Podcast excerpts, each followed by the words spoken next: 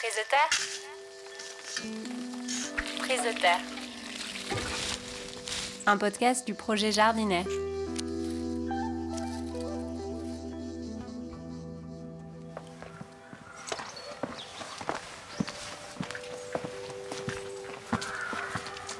Alors, on peut s'imaginer que là, les, les- en face, là-bas, où il y a les, c'était que des vergers de, de prunes. avant.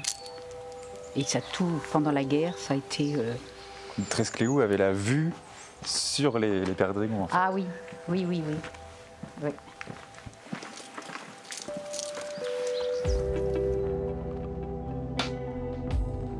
Dans cet épisode, Quentin s'intéresse à un fruit ancien des baronnies provençales, la prune perdrigone, qui se déguste sous sa forme transformée en pistole. Pour en savoir plus sur ce fruit énigmatique, Quentin s'est rendu dans les Hautes-Alpes. Il y a rencontré Jacqueline Schuller, présidente de l'association des Amis de Trescléou, qui met tout en œuvre avec d'autres habitants et bénévoles pour faire découvrir ce fruit oublié. La prune perdrigone, c'est une prune qui vient d'Asie mineure et ce sont les croisés qui l'ont ramenée dans les années 1200, au temps de Saint-Louis, dans cette, dans cette période-là. Elle est restée très très longtemps dans le sud, euh, dans la commune de Brignoles, et c'est pour ça qu'elle s'est appelée la prune de Brignoles. Aujourd'hui encore, elle s'appelle la prune de Brignoles. Mais lorsque Charles Quint et François Ier, deux rois très gourmands, ont goûté cette prune sur Brignoles, ils en ont ramené dans leur bagage. Et au fur et à mesure de leur remontée sur la région parisienne, eh bien, ils en ont un peu semé euh, dans nos vallées. Et c'est pour ça que, arrivés dans nos régions, les gens ont vite euh, remarqué qu'elle avait un petit jabot blanc, un petit jabot tout blanc le, matin quand on allait au champ pour la- l'accueillir. Et de cette observation, ils en ont tiré qu'elle ressemblait un peu au jabot de la perdrix, d'où le nom aujourd'hui dans notre région, la perdrigone. Malheureusement, euh, la guerre est arrivée, la, guerre, la première guerre est arrivée et les vergers sont tombés un peu en désuétude.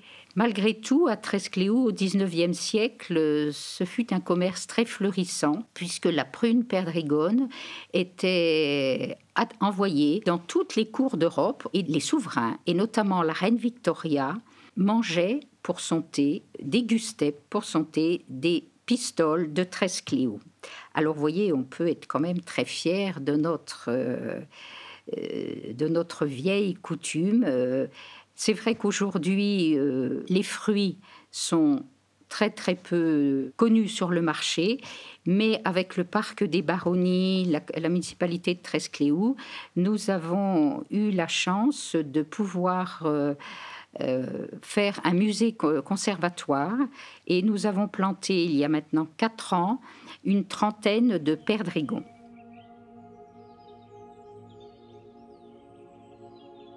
Alors, les perdrigons, il y en a une grande variété, mais pour faire notre pistole, c'est le perdrigon violet.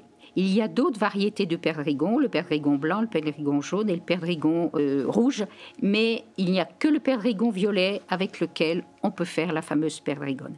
Alors les, les anciens nous ont dit, quand on a recommencé à remettre cette tradition au goût du jour il y a une vingtaine d'années, euh, c'est pas la peine d'essayer, vous verrez, croyez ce qu'on vous dit, etc.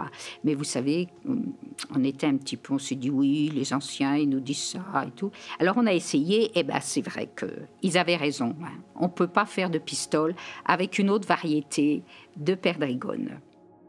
Alors pourquoi la création du verger? Ben, euh, C'est pour continuer et remettre au goût du jour euh, cette tradition qui a été pendant euh, plus d'un siècle très importante dans, nos vallées. Et il y a un nombre de pépiniéristes, notamment Delay, Monsieur Delay, euh, sur la côte Saint-André, qui, lui, avait déjà fait à peu près une, centaine de, recherches sur ces vieilles variétés anciennes, pas uniquement le perdrigon.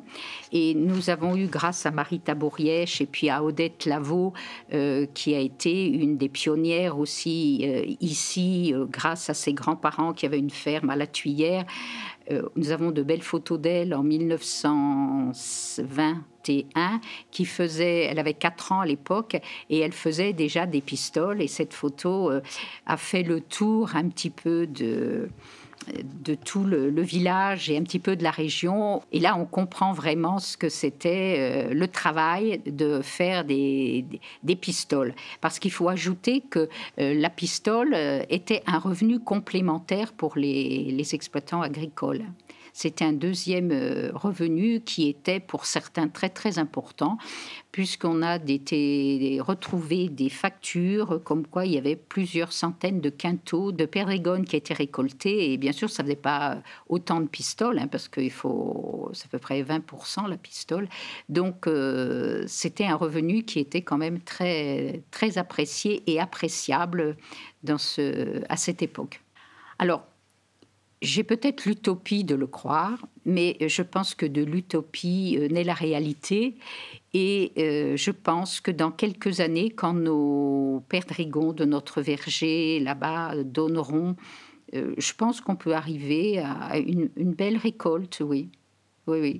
Alors bien sûr, c'est un arbre qui est, qui est magique, j'allais dire, parce que plus on s'en occupe, plus on s'en occupe, plus on lui parle, plus on dirait qu'il est fier et qu'il se redresse. Donc, euh, c'est que du bonheur de s'occuper de, ce, de ces arbres perdrigons. Et je crois qu'ils nous le rendent bien. Nous avons euh, contacté un peu des, confiseurs euh, et on a tapé très haut hein, parce qu'on s'est dit c'est quand même un, beau fruit. Hein quelquefois, il faut, oser. Donc on a osé. Et les, les confiseurs parisiens nous ont dit, vu le travail que c'est, on le vendrait à ce prix-là, entre 350 et 400 euros le kilo. Donc c'est quand même euh, pas mal. Et c'est pour ça que ça, dans un premier temps, je crois que dans les dix années qui viennent, ce ne sera pas encore un fruit qu'on trouvera sur les marchés. Hein ce sera un fruit euh, qui reste encore un fruit de luxe, hein, qui restera pour faire un produit de luxe. Nous, quand on vend nos, pistoles, nos 100 grammes, là, on, en met une dizaine à peu près. on les vend 4 euros. Euh, personne trouve que c'est cher. Hein.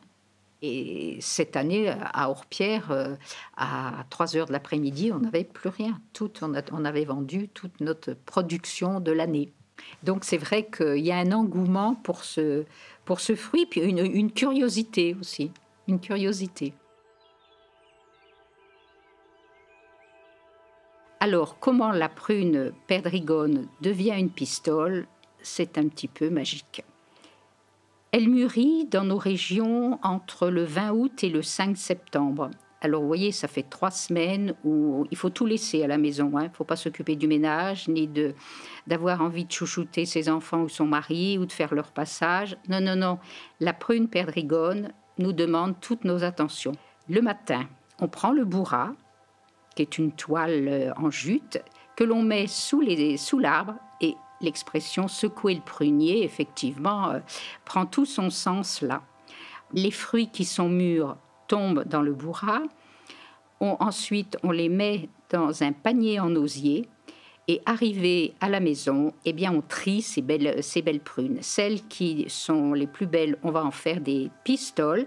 Les autres, on va les transformer en confiture ou en d'autres produits. Car dans ce fruit, rien ne se perd, tout se recycle. Alors, on a trié nos, nos prunes, on fait chauffer de l'eau dans une grande marmite et on prend un panier à salade. Quand l'eau bout, est bien bouillante, vous prenez quelques prunes que vous mettez dans votre panier à salade et vous, le trempez, vous la trempez dans l'eau chaude. À côté, vous avez une bassine d'eau froide. Quand vous avez trempé une dizaine de fois, euh, mais très rapidement, ce panier, vous versez les prunes dans l'eau froide. Et là, miracle, la peau éclate. Avec votre main, vous prenez la prune euh, dont la peau vient d'éclater et elle se déshabille toute seule et vous la mettez sur un canis que vous avez pris la précaution d'installer avant. Vous mettez la prune sur le canis et la peau sur un autre petit canis. Au bout de deux jours, cette prune qui a séché au soleil, rien qu'au soleil, hein, j'insiste bien là-dessus, pas le four micro-ondes, pas le four de la cuisinière, le soleil sur les canisses. On a un très bon soleil et il faut en profiter. Au bout de deux, trois jours, euh, la prune a séché, elle est un peu, elle est, elle est toujours bien dorée. Vous la reprenez et la nature ayant bien fait les choses, vous appuyez et le noyau sort pratiquement tout seul. Vous le mettez également de côté et vous refermez la prune que vous remettez à sécher sur le canis encore oh, un ou deux jours. Hein. ça dépend de la densité du soleil. À nouveau, au bout de ces deux jours, vous reprenez votre euh, prune et vous la mettez sur la planche à découper et avec le petit marteau qui s'appelle le tabazoun, eh bien vous l'aplatissez cette prune. Une fois votre euh, prune tapée, vous la prenez dans la main et vous avez l'impression d'avoir une magnifique pièce d'or, comme au temps de Charles Quint et François Ier, la pistole.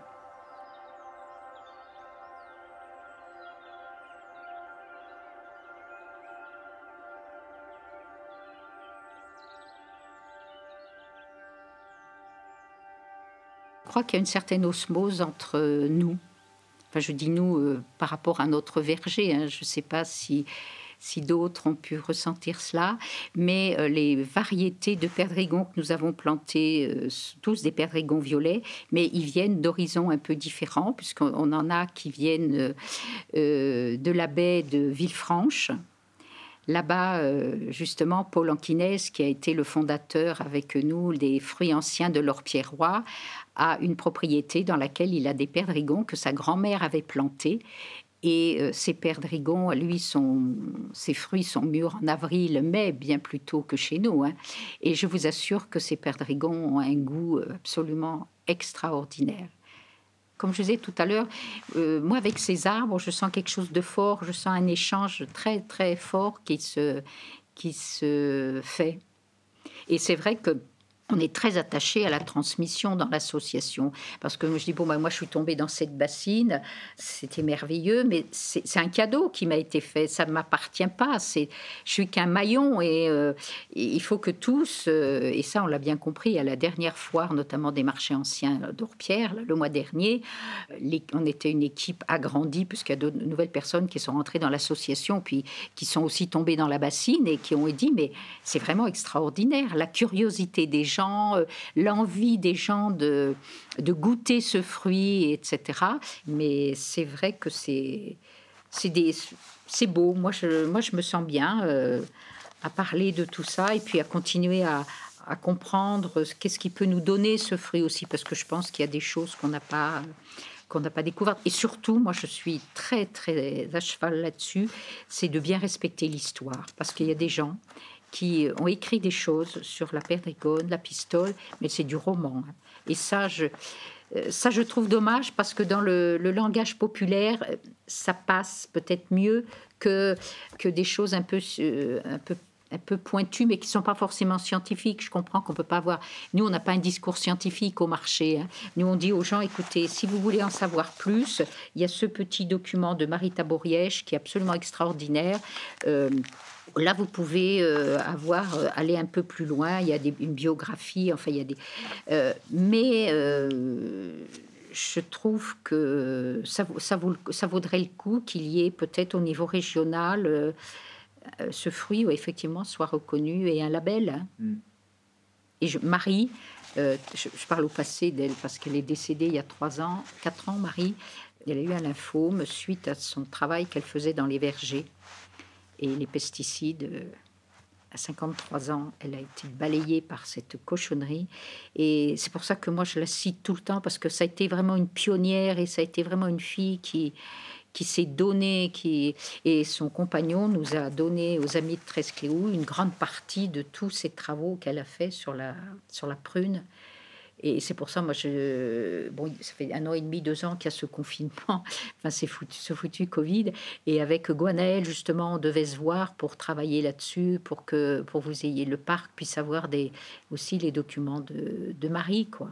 Et, j'avoue que c'est fabuleux tout ce qu'elle a pu euh, faire et engranger euh, Alors moi, c'est vrai que je ne me lasse pas de, de, lire euh, et de relire toutes ces conférences, tout ce qu'elle a fait, parce que à chaque fois, j'y découvre des choses nouvelles et bah, qui, peuvent aussi et qui m'alimentent quand on fait les marchés, quoi.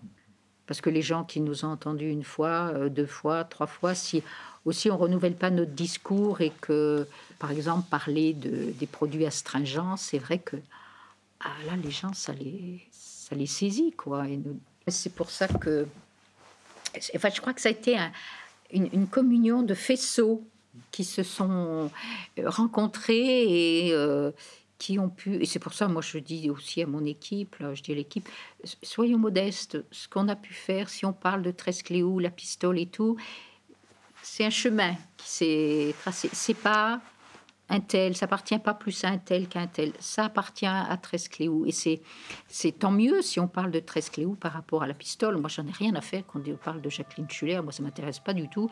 Euh, moi, c'est la pistole, les amis de Trescléou et tout ce qui se fait autour. Et, ça, c'est, super. Je me dis, si on parle comme ça, on a gagné la bataille, quoi. Pour que le caractère d'un être humain dévoile des qualités vraiment exceptionnelles, il faut avoir la bonne fortune de pouvoir observer son action pendant de longues années.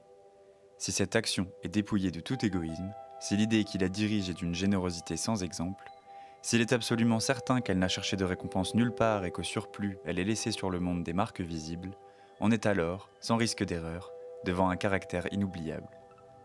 Jean Giono, L'homme qui plantait des arbres, 1956.